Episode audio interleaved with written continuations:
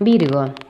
Bueno, posiblemente vienen días de disfrute, eh, vienen disfrutando y, relajándose con sus seres queridos, pero durante esta semana llegó el turno de atender asuntos que es probable hayan venido postergando.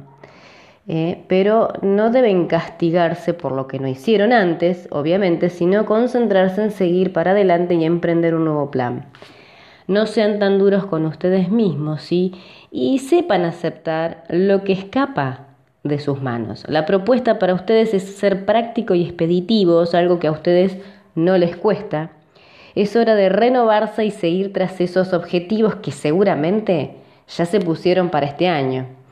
En el trabajo será una semana positiva. Mm, ¿Por qué? Porque aparecen nuevas formas de trabajo o nuevos puestos de trabajo que obviamente los alientan a tener mejoras económicas. Es una muy buena semana. ¿Qué pasa en el amor para Virgo? Bueno, la relación de pareja puede estar pasando por días de soledad, pero ojo, que esto no implica que sea algo malo, sino por el contrario, a veces es necesario un poco de aislamiento para recuperar fuerzas internas y luego seguir. Es decir, necesito conectarme conmigo mismo y después poder eh, volver a compartir con el otro. Es un poco esa la idea, ¿no? Un buen baño relajante les va a hacer muy bien.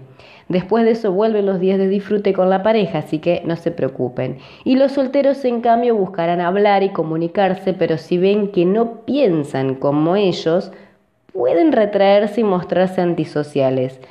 También estarán haciendo cálculos y cuentas y obviamente su mente estará muy activa esta semana.